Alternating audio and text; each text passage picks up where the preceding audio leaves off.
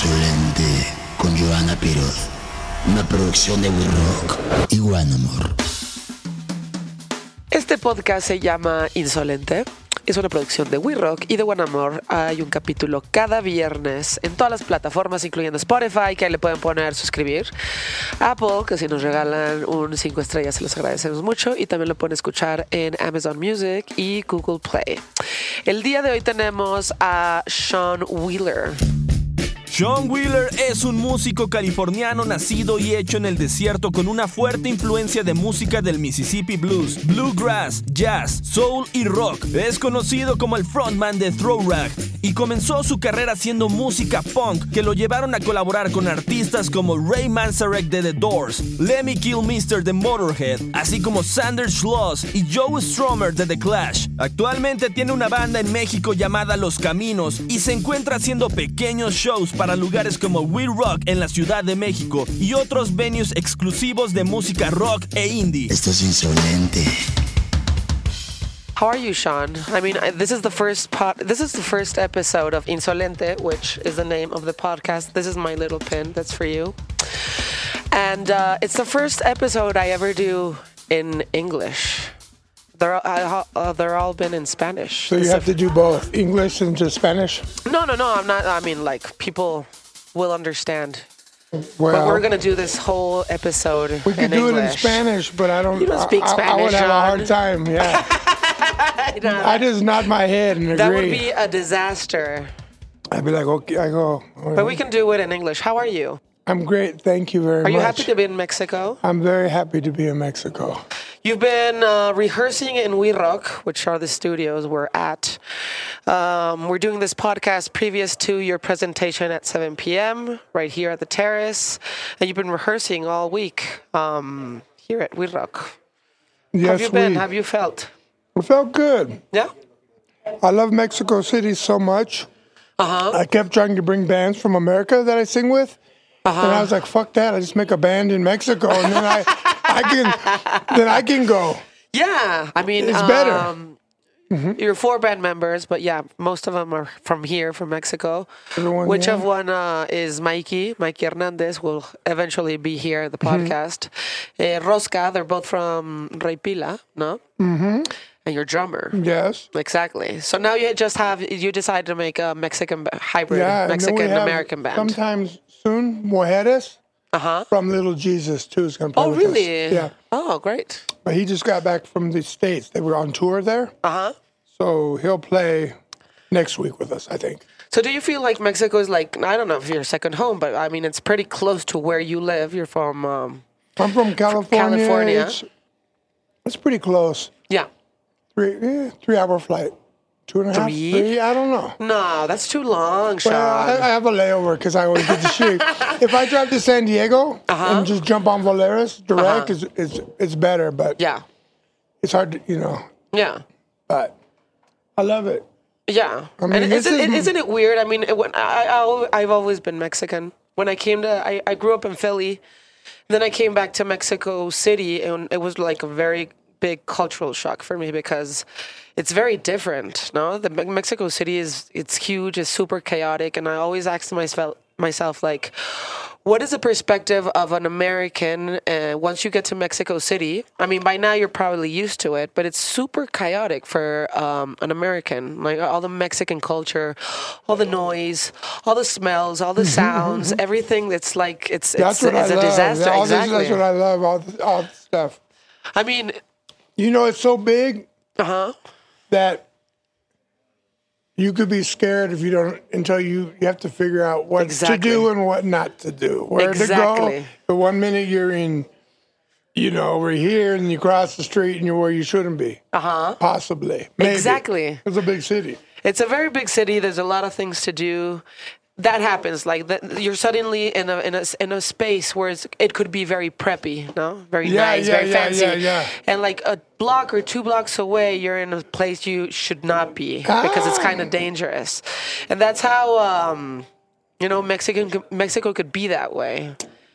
both sides and they're all very Mm-hmm. close and a lot of different people living in the same city and i mean if you're not used to it as an american you come to this place and it's like wow it's scary I guess I was scared a little bit the first time, and then I was like, "Fuck! I want to get back as fast as I can. Exactly. I just want to be here all the time." What do you think about the sounds? I mean, I normally ask this to uh, people that don't live here.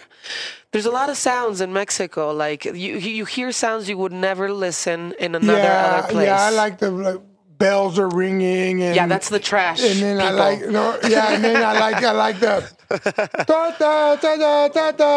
I love the fucking the, the speakers make me so happy. All the sounds. The thing that scared me the first time when I was flying in at night, Uh-huh. the police always have the lights on.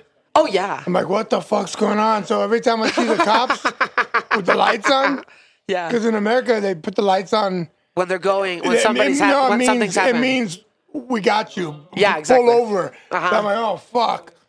The cops, the cops. I'm like, wait a minute. They're, they just like the lights because they're cool. Oh, they they love the lights and they love the noise. Yeah. And they're not even like uh, discreet Hmm. when they're passing like through the street. It's like they're almost like they're telling, you know, all the Like, look- mobsters yeah, look and the dealers or- to, to to hide because they announce Yeah, previously. I don't know, but I like it. I love Exactly. it. Yeah, it's a trip. I like everything about it. I Mm-hmm. keep asking myself, I wonder if I'll, you know, because I travel a lot all over the world, and Uh-huh. so it's easy to like a place for a couple days because you don't have to live there.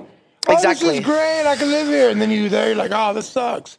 Uh-huh. You know, but we, we have four shows total. Yeah. Yeah.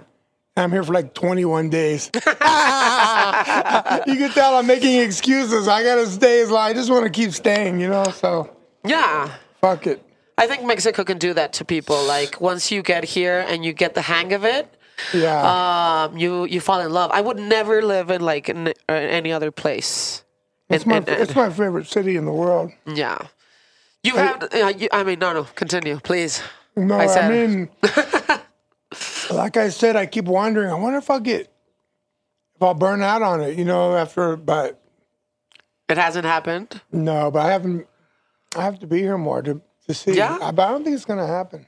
Yeah. Well, it's. I mean, it's. I think it's kind of cool and weird that you have a Mexican band. No. Yeah, it's cool, super cool. Exactly. And uh. I just want to be here, so that's the best way to be here. Uh huh. Have a band here Exactly.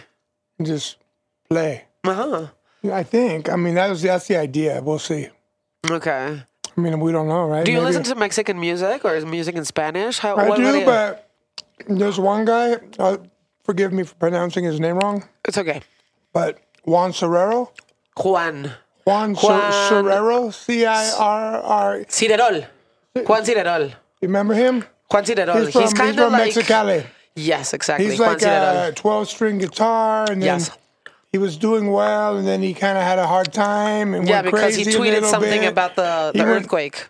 Oh, he he was, but so I used to play with him sometimes in Mexicali because I live close to Mexicali. Yeah. So I go over there and play shows. Uh huh. I love him. His music is so good to me that I'm told other artists like Johnny Cash, some music Exactly. transcends language where you can listen to it and never feel awkward if you don't understand it. Exactly. You just love it. That happens to a lot of Mexicans uh, with blues, for example. Like this. Like And blues and rock and roll. I mean, they don't. Not all of them understand exactly what they're saying, but, just- music it is just more the, the spirit. Exactly. The spirit's good. You feel it. And then, you know, I used to listen to a lot of Chalino Sanchez for Uh-huh. a long time. And uh, I never knew what the fuck he was saying, but I, I, I just like the idea of he. Anyways, he had a lot of history where I lived as well in uh, Co- in, in Coachella Valley, and Uh huh. I like the idea that I was told that like when Chelino started singing, people said, "Oh, you can't sing," Uh huh. but it resonated with a lot of people. The spirit of it just his his I don't know. So sometimes you don't have to have the best voice Yeah. to resonate with people.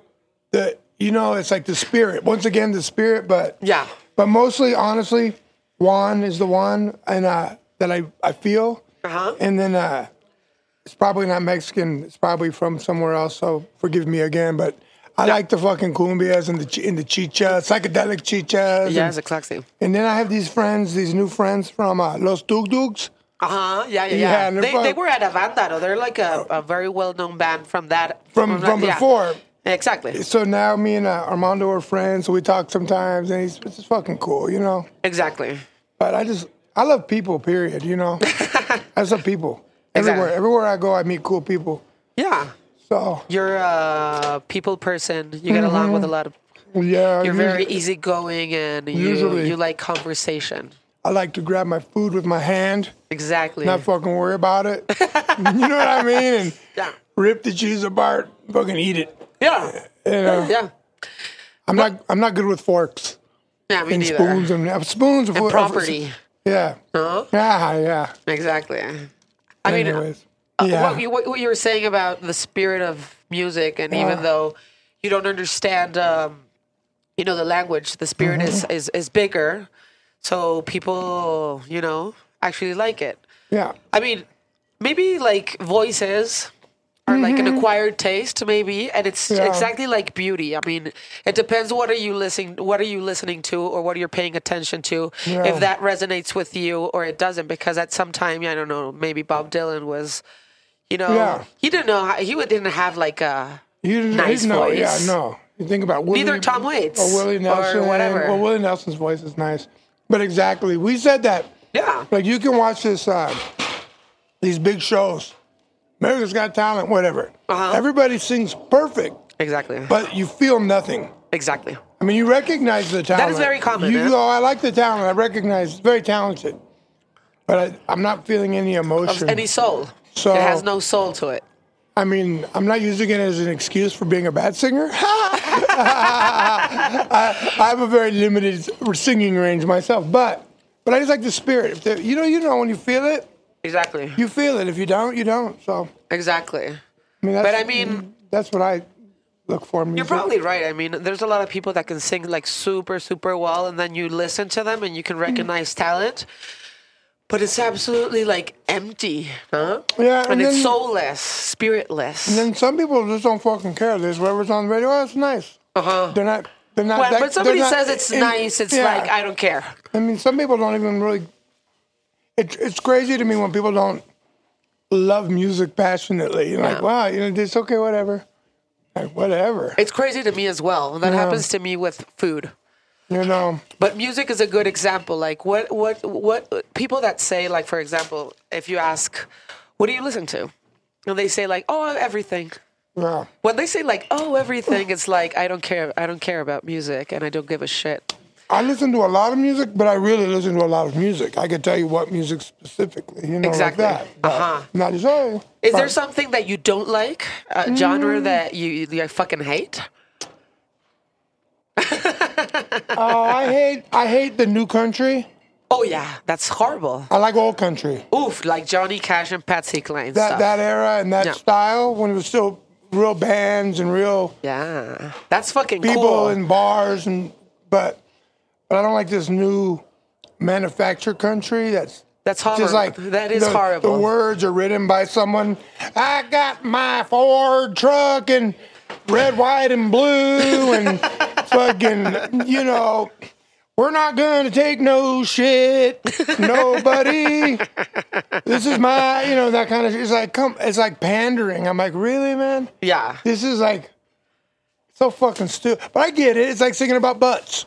You know, Exactly. you know, but I kind of like that though. Yeah. But you know, it's like there are subjects that you can, you know, yeah. Anyways, I don't know. Yeah, new but country. I, I, yeah, I, don't like I new agree country. with you. New country is absolutely like horrible. bad- and when you talk about rock. country, people are uh, assuming this. It's it's it's like this country, what people Hmm. know as common country, but it didn't used to be like that. I mean, Hank Williams. Um, you know, Yeah, you it. know, uh, Patsy Cline. I love.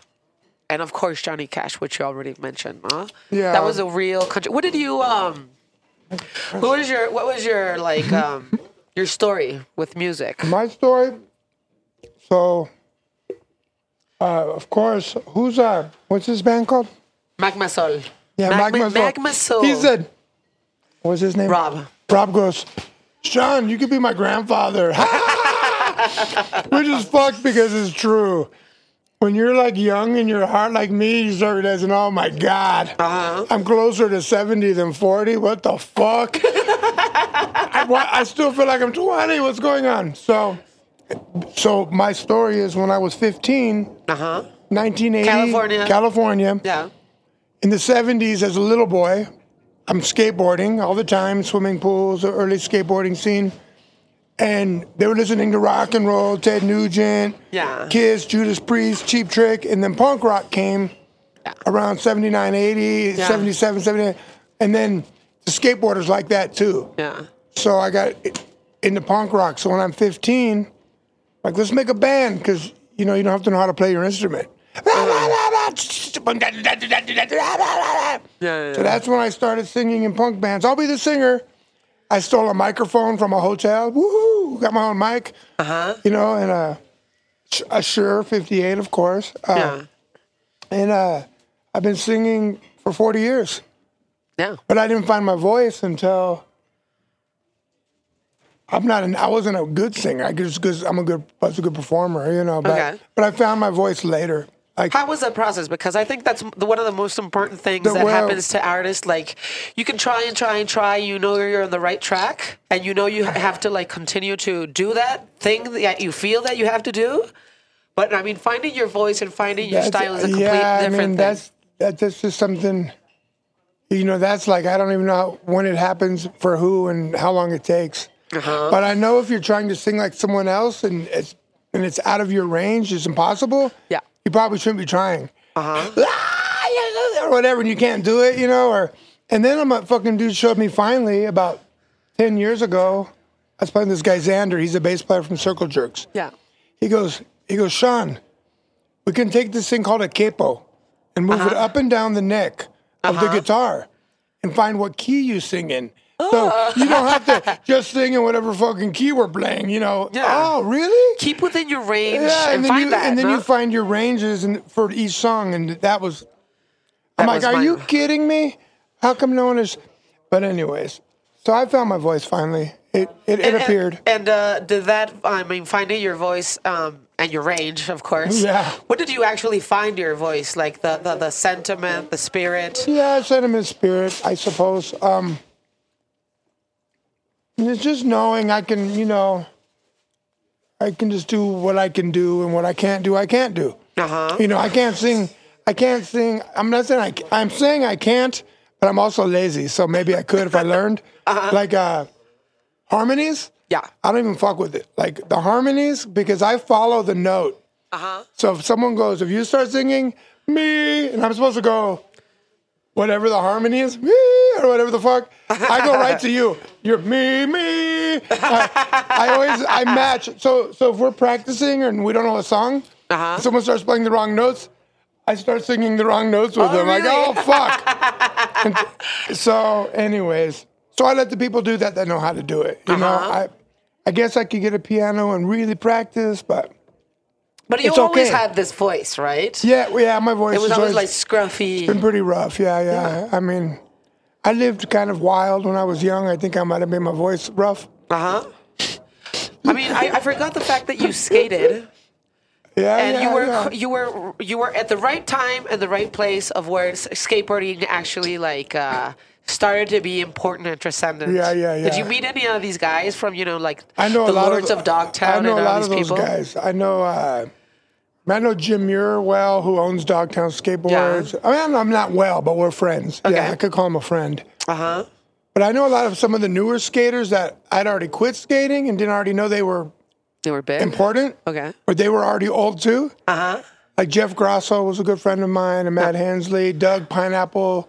All these guys are all in the Hall of Fame, skateboarding Hall of Fame. But we used to see like, you know, like uh, Duane Peters and Steve Olson and the, all the guys on, in the Yeah. in seventies and and eighties. I quit skateboarding in by nineteen eighty. Something. By, by 1982, I was probably 15. By the time I was 15, I only skateboarded to get beer. You know what I Uh-huh. mean? I, I, gave, I, I fucking gave up. I'm like, fuck, I'm not even going to try anymore. I'm just want to Okay. drink beer, try to get Yeah. laid, and play punk rock. You know what I mean? fuck school, fuck everything. You know, I, get, I had this demon in me and in a good voice, like, maybe you could do good things. And, and I go, fuck it. Uh huh. I don't care about the good things. I just want to feel good all the time. Like, Yeah. like Mikey. Like Mikey. yeah. which he eats uh, ice cream I all just- the I time. know, I just had a he just ate it. Yeah, yeah, yeah. Exactly. So, ice cream. Yeah. But it was, you know, what's crazy was like, I found this picture from maybe 1976, and it was when the Vans Yeah. made the first red and blue, uh, blue, red, blue. It's the classic two tone. It's the first one. Uh-huh. Before that, it was one color, Yeah. and those were those were the first ones. The Van Dorens, who owned Vans, they were kind of Yeah. cheap, and skateboarders wore them because they were really cheap shoes back then Yeah. eight bucks or some shit, six bucks. So they hired Tony Alva Yeah. and I think Stacy Peralta, two guys to create a shoe for skateboarding. Uh-huh. So if you look at those old red and blue vans, they have a little cushion where you, on your heel where the board would hit it. Yeah. But when those vans came out, we lived in the desert, two hours from all those those guys. Or like the rest of the world, we're looking at Skateboarder magazine, and that's just all we see is Dogtown and these guys Yeah. every single fucking skateboarder had those shoes like the first month. It was you had to have them. Uh huh. You know, I, I can remember like I don't know how Vans are now. I don't wear them, but it used to be like They have you, a lot of stuff. when you get a new pair. The bottoms had sticky stuff, so like like everything would stick to the bottom. I don't know if it's still like that, kind of gluey. Nah, that's not like- that's not like- like that And- and- anymore. And, they smelled like so good, you know. Like like, Dude. like glue. I guess. It's like now I get these shoes from China sometimes, and they smell like gasoline. I have to leave them in the yard for about a month. It's like, oh my god, what are they using in these? But uh, No, fans. I mean, I, I wouldn't say like they're fancy now, but yeah, no, it's, they it's have a a long lot. time. I mean, it's it's, been a long. it's been it's a been long, a long it's a whole yeah. life. Yeah, it's a whole since '66. That's, that's when I was born, actually. So, so I was wearing Vans since '76 for sure. But Uh huh. you know, so California always had a. California was always into skateboarding culture. You know what's great about Surfing. California? Surfing is um actually is the mixed culture. Uh huh. So whites, Mexicans, blacks, everybody. So if, especially you look at those Dogtown guys, they kind of dress like cholos. You know, but like Tony Alva was like, kind of Mexican, huh? He was like Mexican American. I don't know if he's part Mexican or not, but Venice Yeah. Beach was a heavy neighborhood that had, but it was but it was all races, but they were all hard. Yeah. You know, it was like it's like Tepito, but with whites, blacks, and Mexicans. Like Exactly. Everybody's hard. Yeah, in this- and a lot of minorities, like very harsh minorities. But everyone, but all races, and Yeah. and which is beautiful about California. So, so all the cultures come together Yeah. in, in the dress and the style. Mm-hmm. So I've been wearing like Dickies and winos, like dressing like a cholo since the seventies. Yeah. At home, I wear knee high white socks like an old cholo. They don't dress like that no more, right? I wear They- hara- no, they do. I wear They winos, do. Dickies cut off at the knees, Yeah. knee high white socks. But it's also 120 where I live in the summer. It's fucking hot, you know, in the desert. But I, I just love that about California. The uh, you know, it's it's always been beautiful, like because it was fucking Mexico to start with. Exactly. You know, it's like the Californias. You know, it's like it's just a great. It's I don't know. I do know actually. You know, Yeah. I love the style. I love the style. You know, I like how all the cultures come together and mix their styles. Uh huh. You know, Yeah. I mean, I don't really know what the gringos brought. No, well, nah. They, they they brought a lot. Yeah. Yeah. I'm like, I like the styles. Wait I mean, a I minute. I think it's uh, uh, mostly it's because um, uh, exactly what you're saying, like the melting Yeah. pot of cultures. yeah. And a lot of people, like including Mexicans and people in general, they're very dismissive about Americans in the way that they say, like, "Oh well, um, they have no culture." Well, they brought like they actually did like rock and roll and jazz, so I wouldn't say they have no culture. But that's But- but- a lot. but- I had to say, I had to do with the African Americans, of course. Absolutely, and, and their- the culture is all the the most beautiful culture in America's all comes from the hard culture, the, like Yeah. the, the people that were The Mexicans, the Puerto Yeah, Ricans, it really does, you know, the, the African Americans, all the minorities. the English, and that you know that they're that's just a they were just kind of a bummer, you know, like they, oh yeah, I don't, I mean, The Native Americans, for course, example. yeah, exactly. And I used to upset people because I would say like, "Oh, fuck London! I'd rather go to fucking El, El Chuco. I'd rather go to El Paso than London." Yeah. and, and I actually still mean that. I, you know, I, I just like it. I just for me, I like the people and the food Yeah. and the vibe better than. I mean, I don't hate London, but It's nice. it's not a place on my. It's Are you like more outdoorsy? no, I just don't like. I just don't like the style or the. Oh. I just don't. I just don't like London, man. Fuck London. I I don't. I don't. You know what? Fuck London. Yeah, but you know, look at. I'm not trying to get to London. I'm trying to get to Mexico City. You know what I mean? I, I, I fly here all the time. I don't. Uh-huh. I have friends in London. I could go there if I wanted, but I don't want to go there. You know. Yeah. Plus, it's kind of like. Yeah, it's just expensive. It's kind of like all the It's very things I don't like about America is the same there. It's the same things I don't like. You know. Yeah. Like, You play music. Here's your. Here's your four beers. Get the fuck out. You know. Or, Yeah, well, I just. I just. I don't know. I kind of know. Yeah. No, I mean, It's just not It's a me. different vibe, and it's not as free as you, as you would want me. it But, to be. but then again, once again, though, like you said, like the poor London kids, because Jamaica was, uh, you know, London, the English took Jamaica. So then the Jamaicans were able to move to London in the late 60s, and all that great ska and rock steady music Exactly. came out of that. And who loved it? The working class white kids loved it. So they got along great. Yeah. Then you have like the two tone movement and all that, specials and so Yeah, the specials. so I like that part. I just, you know, I like, I just like real people, man. I mean, like great music comes from immigration. That's for sure. Yeah, I mean, from all the the different cultures and the different things like um, you know, like mixing together. That's where the me- real magic happens. that's what I think too. No? Did did I mean growing in the desert have anything? I mean, of course it did. I'm pretty sure. I need you to elaborate on that. I mean, like, I was at the desert like when I told you I smoked DMT, and I stayed in for a while, and then after a while, I started understanding how people. You know, like it all comes together, and you start understanding why people are like that in the desert. It it all like makes sense in a way, in a very ah. strange way. Well, But it all starts making sense. like any community, it's definitely its own weird place. Like, and you don't realize it if you're in it your whole life until, until exactly. you're not, and then you're like. And there's just some shit. It's like they, there's a sticker where I live, and it says "desert shit." you know, because and it's and, and, it's a, and it means good, a good thing though. Like like Yeah. like like Mexico is the shit or Tepito. You know Yeah. those shirts everyone's Yeah, yeah, yeah. but desert shit. Yeah. Because if if if you're from there, like my wife is is from the desert, so a lot of new people are moving to the desert and, and pretending like they're from the desert. Uh Uh-huh. Oh yeah, I'm I'm from the desert. You know. No, you're not. Yeah, yeah. And she goes, and she goes. This one woman goes, "Yeah, I'm from the desert too." And she goes, "Oh, really?" Because my wife's kind of hard. She's kind of like a chola. She goes, "So you were you were born in the desert?" Well, no.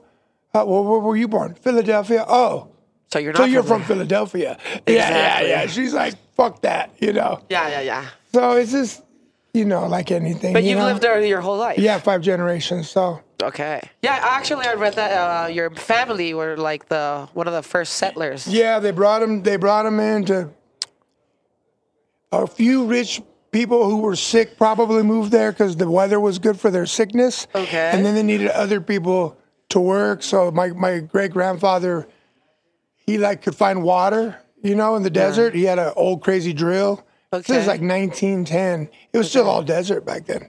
I'm like, why didn't he go to the fucking beach? But uh, you know, it was all beach too. Then you could have went anywhere. But he was just trying to make a living. You know. Uh huh.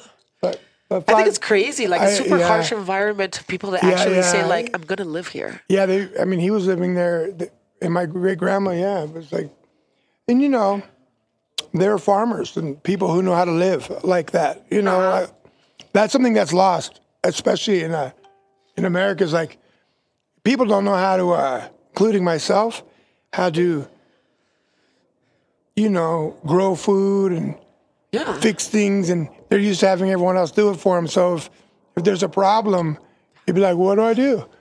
Uh huh. And and with that temperature, I mean, you have to you have to figure all this shit out Man, as you're you're melting there, I was like, God, man. and be cool about it. But I, I don't know. Yeah, so the you know the desert has its own vibe. Brant Bjork, who, you know from Kyuss, I Yeah. played with him for three years, and he's like, dude, Wheeler, dude, that's so desert, bro. You know, dude. He's like, whoa. He'll go on and on about the desert. Like, whoa, dude, the desert's its own fuck. It's its own trip, bro. That sounds It's its like own a- world. He's like, dude, you uh-huh. know, yeah, because we would have our parties in the desert Yeah. because the cops wouldn't come. Let's go out there and when we're uh-huh. kids, you know, generator, uh-huh. Get loose and uh, Uh huh. you know. So I don't know. It's a kind of a like. I, I mean, I think it's amazing, and you have to like kind of adapt to it. I mean, I was I was I was looking for peyote at the desert, and I, th- I I totally in my head I thought it was going to be like this dune, the doors. Thing. Yeah. and it's no, it's super harsh. It has like a lot of plants, and those Ah. plants have spines and Yeah, yeah. thorns, and you know, and um, It's if you if you're if you're patient with it, you'll you'll see the beauty. So like for me, like the cactus will get a flower once or twice a year. Yeah. And only in the night and then by by the time the sun comes out of it. So we'll be so excited. Oh, it's gonna bloom. It said let's go out there at four in the morning and see what we can see. You know, I love that shit now. Yeah. When I was a kid I didn't see shit. I was too busy. Exactly. I didn't even see the mountain in front of me, nothing. But now I see you see I see everything. all of it. I, I and you love it so appreciate I appreciate it so much. Exactly. And I was like, I was scared, of course, at first, and then as long as as, as I stayed there, I realized that. Um, I mean, you have to like just be loose, Loose. like yeah, and just like adapt, and not think about it being harsh. So it actually becomes very friendly to you with time. Plus, Yeah. you you you like peyote and DMT, so that Yeah, was well, nice. I, I I wasn't I wasn't on that until. I mean, and it was r- weird because we left the car someplace. I'm teasing you, Nah, nah, but nah, but you know, like same thing. The first I time, I was scared actually. the first time we did, did uh, acid or mushrooms, we were maybe 14. We're in town, like a small town, but town at the movies, Uh huh. and the lights came on. We're like little kids, ah, let's go to the mountain quick. You know, you want to you want to get away Yeah. on psychedelics. You don't want to be around the city. I don't. Oh I don't know. no, no. Of course, if you're like at Could the you desert, imagine? I mean, Like- that's why I smoked it because I was already there, and I said, like, this is the perfect environment to do DMT. Man, Let's that's just so do cool. it. Yeah, exactly. And everything was perfect, and you know, we had a full moon, and uh, we were like lost there. It was so so so cold. I mean, I mean, if, if you just like It is beautiful. if you don't think about it too much and everything, all the danger that's around, because there's a lot of fucking danger there, you can like see a fucking puma. But if you don't oh, think about yeah, it, yeah, that's true. Actually, if you don't think about it, it actually becomes very friendly. I was gonna say we don't we don't have that, but actually we do because there's a water shortage in California. Yeah. So fucking even Palm Springs is all bourgeois and people and there's mountain lions now, pumas, same Yeah. thing, cougars in in town. Like there's a lot now. Like what the fuck? Because the animals are all Yeah, they're having to come for looking water. for water. So bears, shit you never saw. It's just like coming in. Uh, they say this shit's not real, but there's is. global warming. But if we got bears and fucking pumas in fucking in fucking Palm Springs, there's a problem walking around the streets. You know, we always had coyotes because they're because they they're good like that. You know, Yeah. They don't they don't give a fuck. Uh-huh. But these other animals are showing up too. I'm like, whoa, Yeah, this is fucking crazy. this is crazy. But when I was in Brazil, they told me we were in the jungle. It's like, we want to go in the jungle. You cannot go in the jungle, Sean. It is impossible. Oh, what do you mean? Why is it impossible? Because the puma will eat you. Like, oh, fuck, I forgot there's black Animals. puma. Puma shit. There's actually animals. They're going to here. eat you. You just go inside there. Ah, Fuck, that's crazy, man. Yeah, Brazil is a very dangerous Fucking- country in crazy. general. You can't Dude. go to the to the to you know the the- jungle because of that, the- you can't go into a favela because another Uh, thing. everything's crazy. Even the bugs are like, everything's, Everything's huge. huge. Like, what the fuck? Yeah, like imagine any other like insect or animal, and when you go to Brazil, it's the same thing, but, But, it's bigger. yeah, the size Everything is bigger. That's crazy, man. exactly, But- and it's so amazing as well. So I started singing then when I was 15, Uh-huh. punk rock, and then here we are. I was I was talking to the to the kid earlier, and he's like, "Oh, you know," but it's like music's like, you know, it's it's like a curse sort of, or a gift, or both. But Uh-huh. you know, if it chooses you, like any kind of art or anything, anything, then you're just gonna do it regardless. I think you know, Uh-huh. like. I mean, at least for me, you know, like I and saw that singer Patti Smith, the woman, Yeah, and she's like 72. yeah. And they said, Sean, this was about two months ago. Sean, could you imagine doing that when you're 72? I go, fuck, it's like in 15 years. oh no!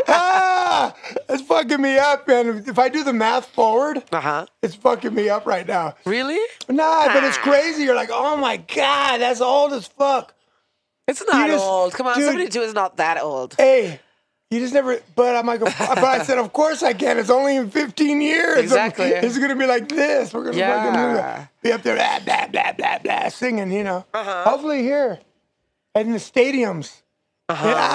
Hopefully. Who knows? Probably Hopefully. right here. We rock. Exactly. I mean, it's important. Whatever, That, you that, know? that, that, that, that- what you said, like it, it chooses you. Yeah, I you mean, do don't- you think do you think music chooses people like that? It for sure it does, and then other people who have like the big brains, they can go, okay, well, I'm gonna I'm gonna give it six years, Uh huh. and then if this doesn't work, I'm gonna go on to my career, you know, and Uh-huh. and those are the big thinkers. A lot of people are successful, not because they have the most talent or spirit, but because because they have uh, they're the most organized.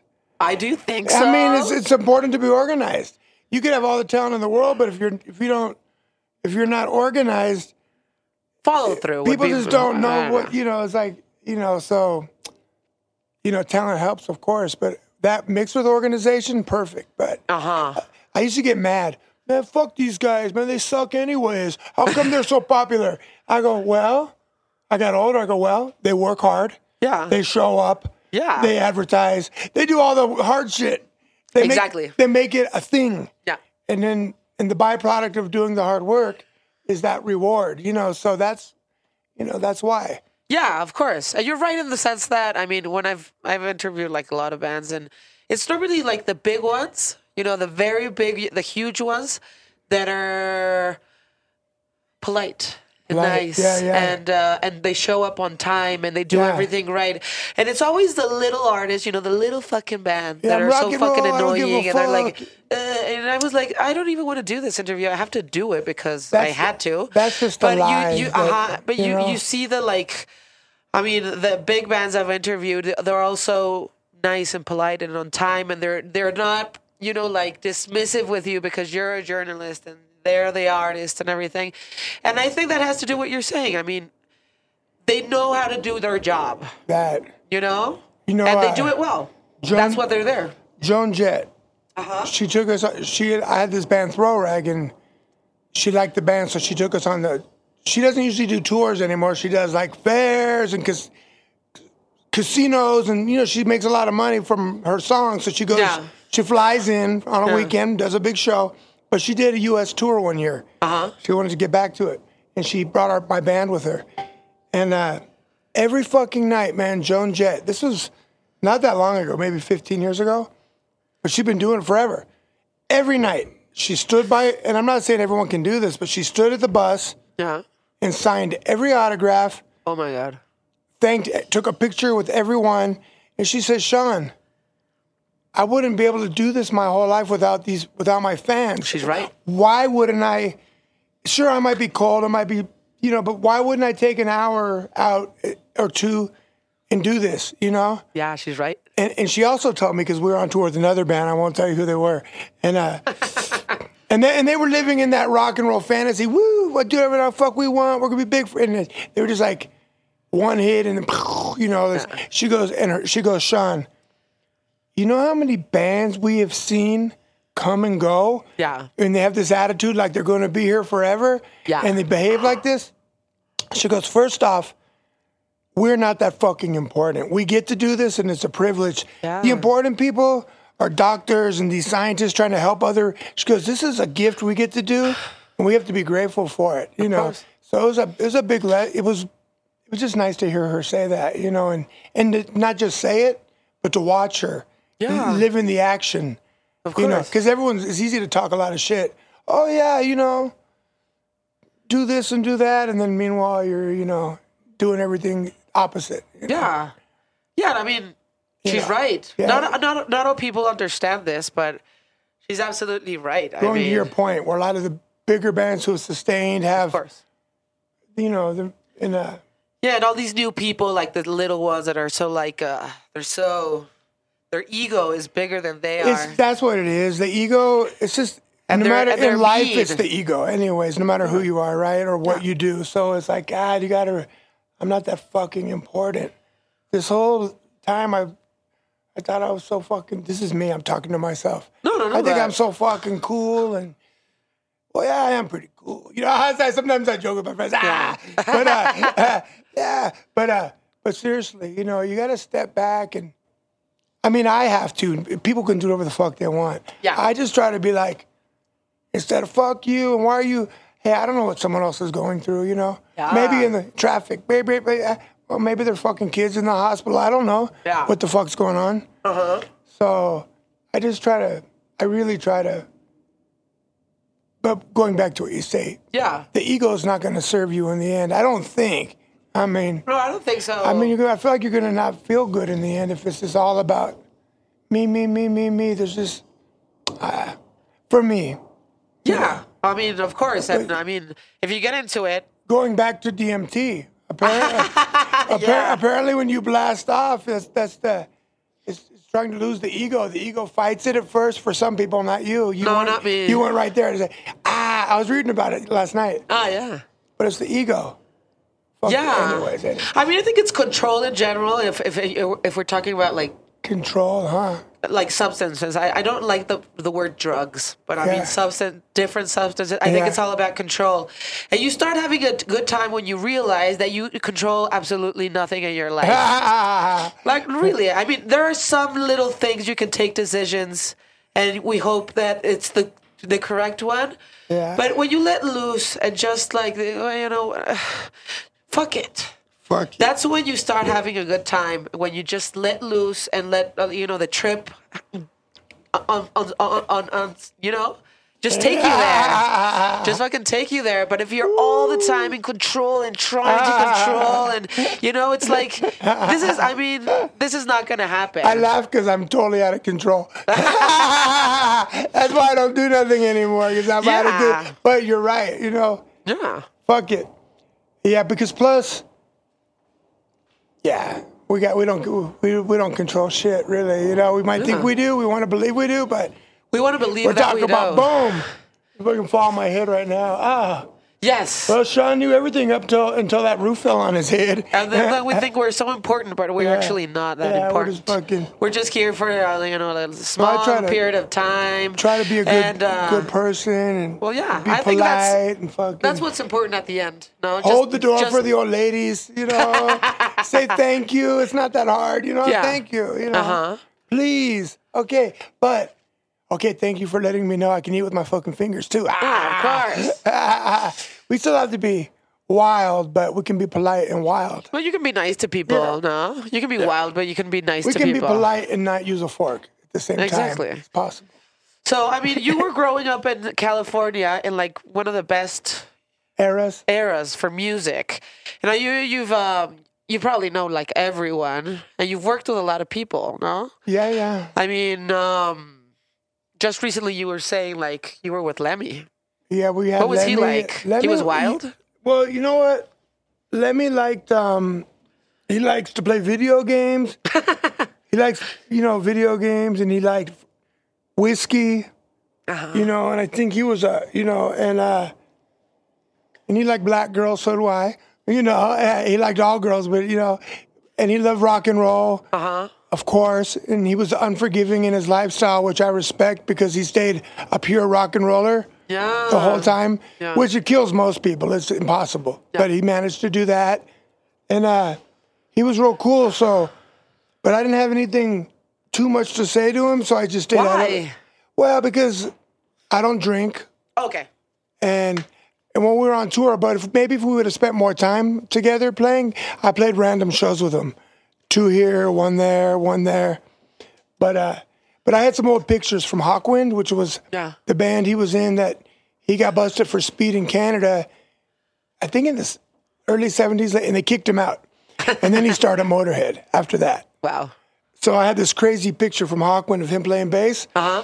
and I had him sign it, and I- and uh, and I knew it was good because he goes, he's like, "Whoa, wow, where'd you get this one?" Like he hadn't seen it, or it's been, Wow. a, which made me feel good. Oh, good, I got a good one. Like this, it was it was a friend of mine who was uh, president of the the fan club, but uh, he was cool. The guy that made uh, two of my two or three of my records recorded all a bunch of Motorhead records. Uh-huh. So when we were making the record, Lemmy needed a quick favor. Uh-huh. So that's how we got him. Really, you know, he's like, okay, well, hey, will you sing on the song? Sure. uh-huh. You know, so it was, but that was cool. But I didn't know him well, I played with a girl named Corey Parks. Yeah. She was a Nashville Pussy, the real big girl, the Yeah. original. Yeah, yeah, yeah. We had a band called Charlie Horse, and her and Lemmy were super tight, you know. But uh, but like I've made records with well, uh, Robbie Robbie Krieger from The Doors. We made a record. It's never even come out yet. It's fucking crazy. And it, is, is it going to come out at some point? I hope so because uh, they were just jamming every weekend. Him and some guys from the desert, Yeah. and they they go, "Hey, Desert shit. shit. Yeah, just jamming, just jamming. And they go, Sean, we're jamming with Robbie Krieger. Do you want to come? I'm like, fucking, are you kidding me, dude? Of course. Robbie Krieger from The Doors? Chris? You're jamming with him? That's crazy. That's crazy. fucking insane. So I went down there and I could tell, oh shit, this is the last day they're gonna jam. I could, you could, I thought it was, I'll come back next week. So I started writing real fast. Uh-huh. Uh huh. So they came in the room and I said, hey, I mean, these songs are like 20 minutes each. I go, hey, would it be cool if I punched in at seven minutes, 30 seconds? And they're like, whoa, you know the exact spot? I go, yeah, I wrote something. All right, fuck it. And I did this like trippy, kind of like Doors poem, uh-huh. a desert poem. Yeah. And he was like, he was super, I could see him smile. I was like, oh, look at, hell yeah. Yeah? So we have the tracks to do what we want with, and we've done a few songs. We've been working on me and Mario from Fatso Jetson. He's a desert guy, legend, real a real legend. Like he's the one that got the Kyuss kids Yeah. playing their first shows when they were little kids. But uh-huh. so Robbie Krieger, Rat Scabies from The Damned. Yeah. I made three records with him. The Damned had the first single before Sex Pistols even Yeah. it came out. Yeah. So they're the first English punk band to make a release Yeah. you know so you know that alone makes him the fucking top of the list in my book. I always have all these guys at the top of my list. My wife goes she's fucked. She goes let me guess. I go oh baby check it out. So and so oh let me guess. Another another list. another legend that nobody another old legend that nobody know who they are or gives a fuck about. Like i got so i got so fucked up man. I go I don't give a fuck if 98% of the world think that. I love music and I know what these people have contributed to it. Yeah. These are fucking, these are international treasures, maybe even intergalactic treasures for all I know. But they're important. You know, so Rat Scabies, Hunt Sales, I'm playing in a band with him in Texas. He's the guy, he was with Bowie and Tin Machine, him and his brother. He was in the studio with Hendrix as a little boy. He was 14, watching Jimi Hendrix record Electric Ladyland in New York. Uh-oh. And he's on Iggy Pop, Lust for Life. Yeah. That's him drumming. Do, do, do, do, do, That's do, do, great- that's Lust great. for Life. I go, I, that's when I told her. She goes, let me guess." The drums are maybe the Yeah. most important I know. element of Trust that. me. Yeah. He lets me. He lets everyone know about it. Fuck Iggy, man. He ripped me off. These motherfuckers, Apple commercials, Macintosh.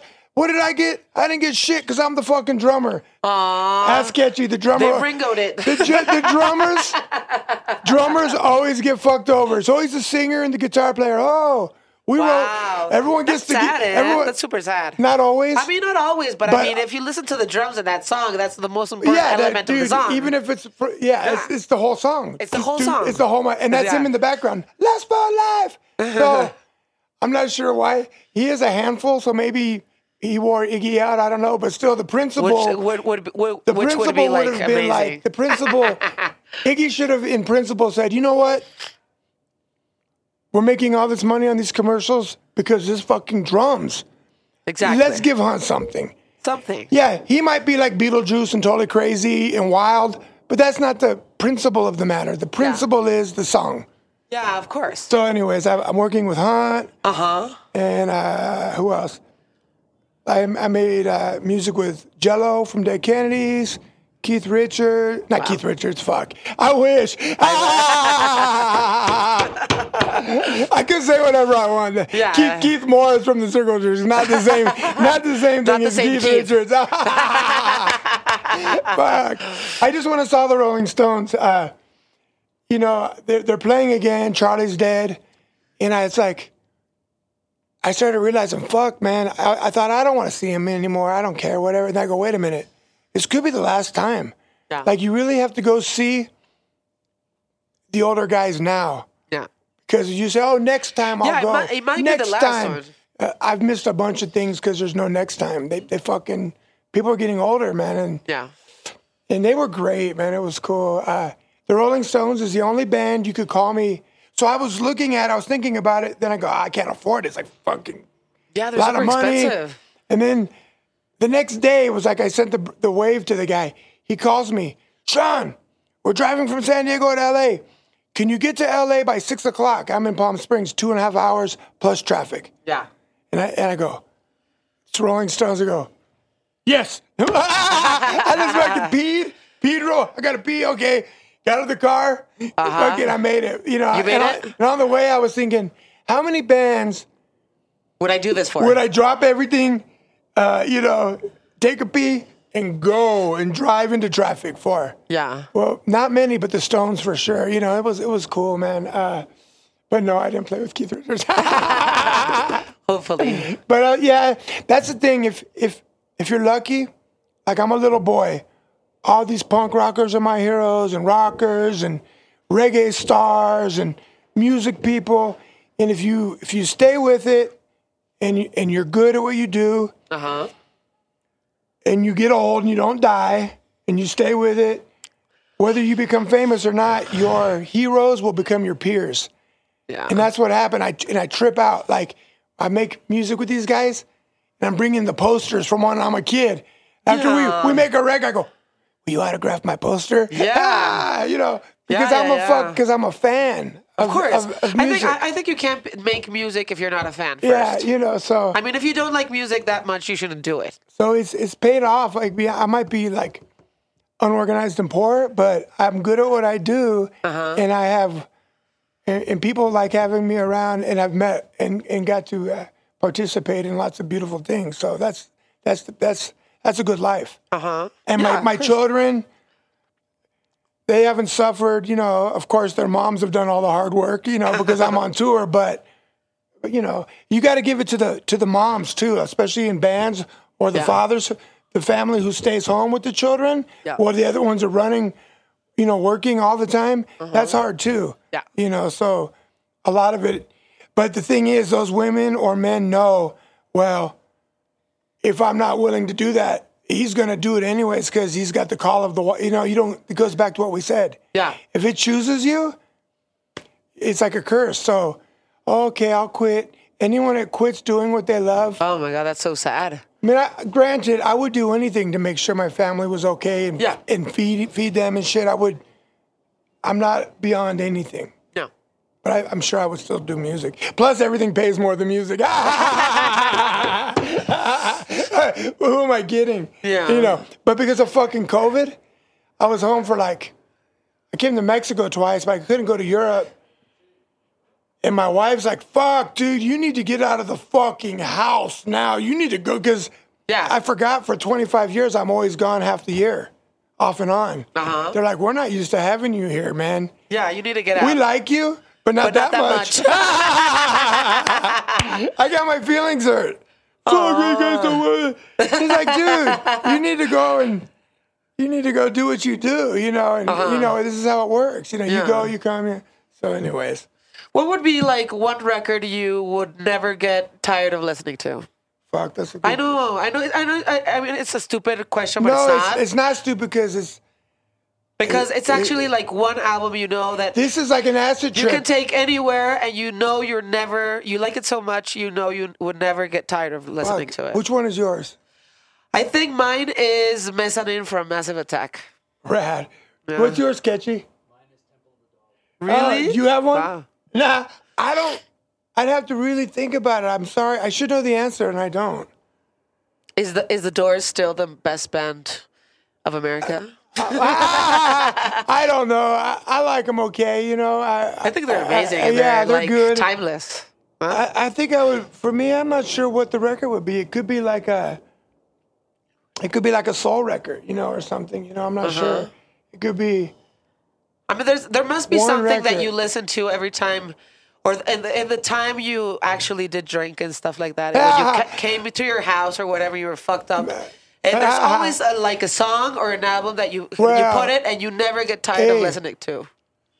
The last year, because I was a, I know I was a heroin addict for years. Uh huh. brutal.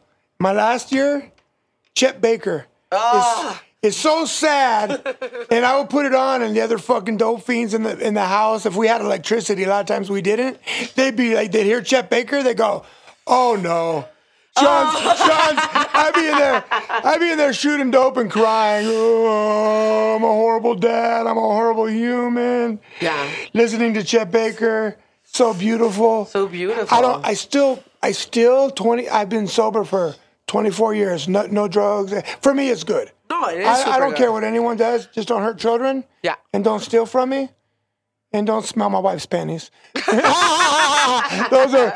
But if you do, I don't blame you. Do that, Yeah, no, panty huffers. There's some perverts. You especially those tweakers. But uh, I can't remember what I was going to say. But even Chet I- Baker. I really still don't listen to it, which is weird. I could, I can now, but it was so attached to a, Yeah. a dark to a time dark to, to a, and, a it, and it was so beautiful. But but I have a lot of records through my life I love. You know that. You know, I, that do that. I mean, but I, I yeah, I love so many fucking bands. I love early Rocksteady, and I love Bob Marley. I love Sly and the Family Stone. I love Al Green.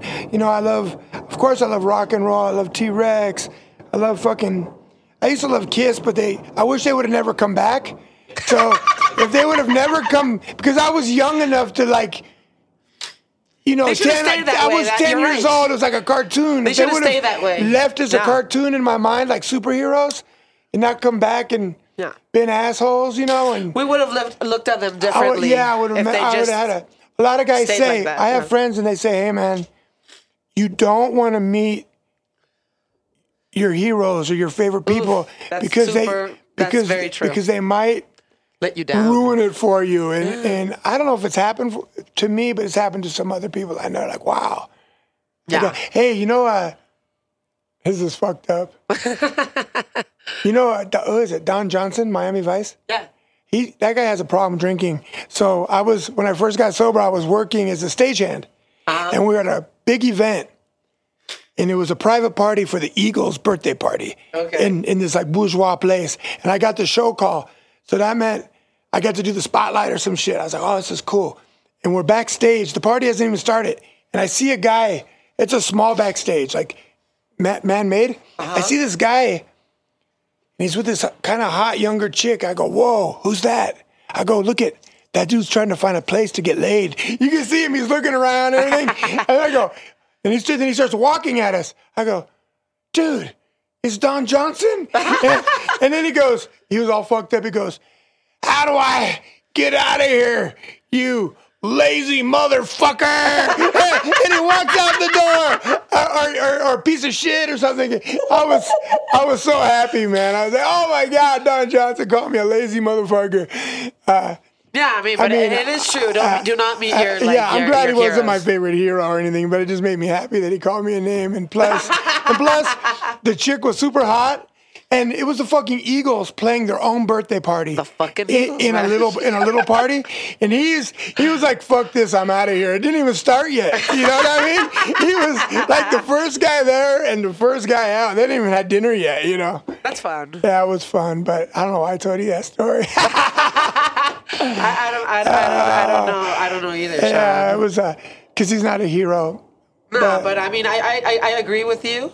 I There are some so- people I would I, I I've said no that I don't want to meet them because I know they're dicks, and I like their music so much, so I don't, You want. to, you know, but Like Morrissey, I said no, I don't want to meet him. Oh, I can see that. Maybe I saw them on the first tour of the Smiths, first U.S. tour, uh, Yeah. '84, I think. But you know, the Pogues, Cyrus, Yeah. London Irish, and they're one of my favorite bands. I met Shane MacGowan. Sometimes he can be the singer, beautiful poet. He was super cool, man. I'm glad I had the nice experience. But I brought all my records, and uh, so he signed his name on the first couple, and then he just started drawing dicks on them. I loved it. And That's crazy. That's- that's he- incredible. He was so cool because the band has to really watch him, you know, because he's wi- he's crazy, right? And uh, in in the end of the night. They had to drag him away from me. It was so nice. Oh, really? He, You didn't want to you- you leave. guys got to yeah, get- we yeah, got like, along really. yeah. And like, we gotta go, dude. We gotta let's go. So th- I had Stop nice, drawing dicks. yeah, yeah, on yeah, the- on the yeah. records, Yeah, man. he did a couple. hey, same with Lemmy from Motorhead. So I had all these eight by ten photos from NASA. You know the space. Yeah. And it was from the '70s, so it was like moon launch, space landing, cosmic, whatever. I found them at a thrift store, and I go, "Oh, this is like a." Space rock, like his other band Hawkwind, like real stony. So I had him signing them. He signed like three. He's like, and then he goes, "What the fuck are these, man? You know, like rocket ships. Like, I, you know, it's like uh, it's like space. You know, you guys play space rock. Remember? You know, Space rock. it's a reach, but you know, Space rock is like yeah. What do you yeah. what do you what do you what do you how what do you sound like? Well, it's mostly like space yeah, rock. It's not- space rock's like psychedelic and jamming. You know, Hawkwind is space rock. Yeah. Anyways, did I did I talk too long? No, no, no. It's it's been fine, and um, I always talk too long. no, no. You're you're So- super fun to have around, and thank you so much for your time. yeah! So Los Caminos, this is Yeah. this is my band in Mexico, man. And two years ago, when I came here three or four years ago to Mexico City, I was like, "Fuck, I gotta get back as soon as possible." And I was trying to bring my own bands, and I go, "Okay, fuck it." I'll make a band in Mexico, then all we gotta just fly me in. Exactly. I'll go to Tijuana and get on Volaris for 60 bucks. Woo! I don't give a fuck. You know what I mean? It's, it's cheap. Volaris is my favorite. Yeah. And uh and so that's the goal, man, to be here as much as possible, make music and, and hang out with everybody and just Exactly. enjoy life. You know, that's that's Los Caminos. That's what we're about. Thank you so much. Thank and, you. Um, Thank you, much Rocker. luck. Hey, remember what you told me? What? Don't be a pussy gringo. Eat the Don't, be a, eat- yeah. eat the, the Don't the- be a pussy and Yeah, eat real tacos. Sean. Yeah, eat the fucking what was it? Eat the real fucking taco, Sean. What did you like the the pastor. the pastor? Yeah. Because you had chicken tacos. I'm a bird man. I, I hate chickens. I eat them every chance I get. a bird man. yeah, all right. Thank, you so much for your thank you, time, Sean. It was super like entertaining and fun Ah. and amazing I to have you appreciate I appreciate you really. Thank you. Thank you. All you guys.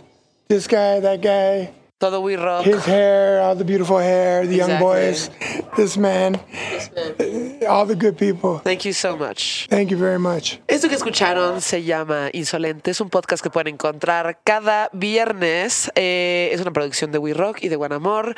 Si lo están escuchando en Apple, pónganle ahí cinco estrellas. En Spotify lo pueden suscribir y lo pueden encontrar también en Google Play y Amazon. Adiós. Esto es una producción de We Rock y Buen Amor.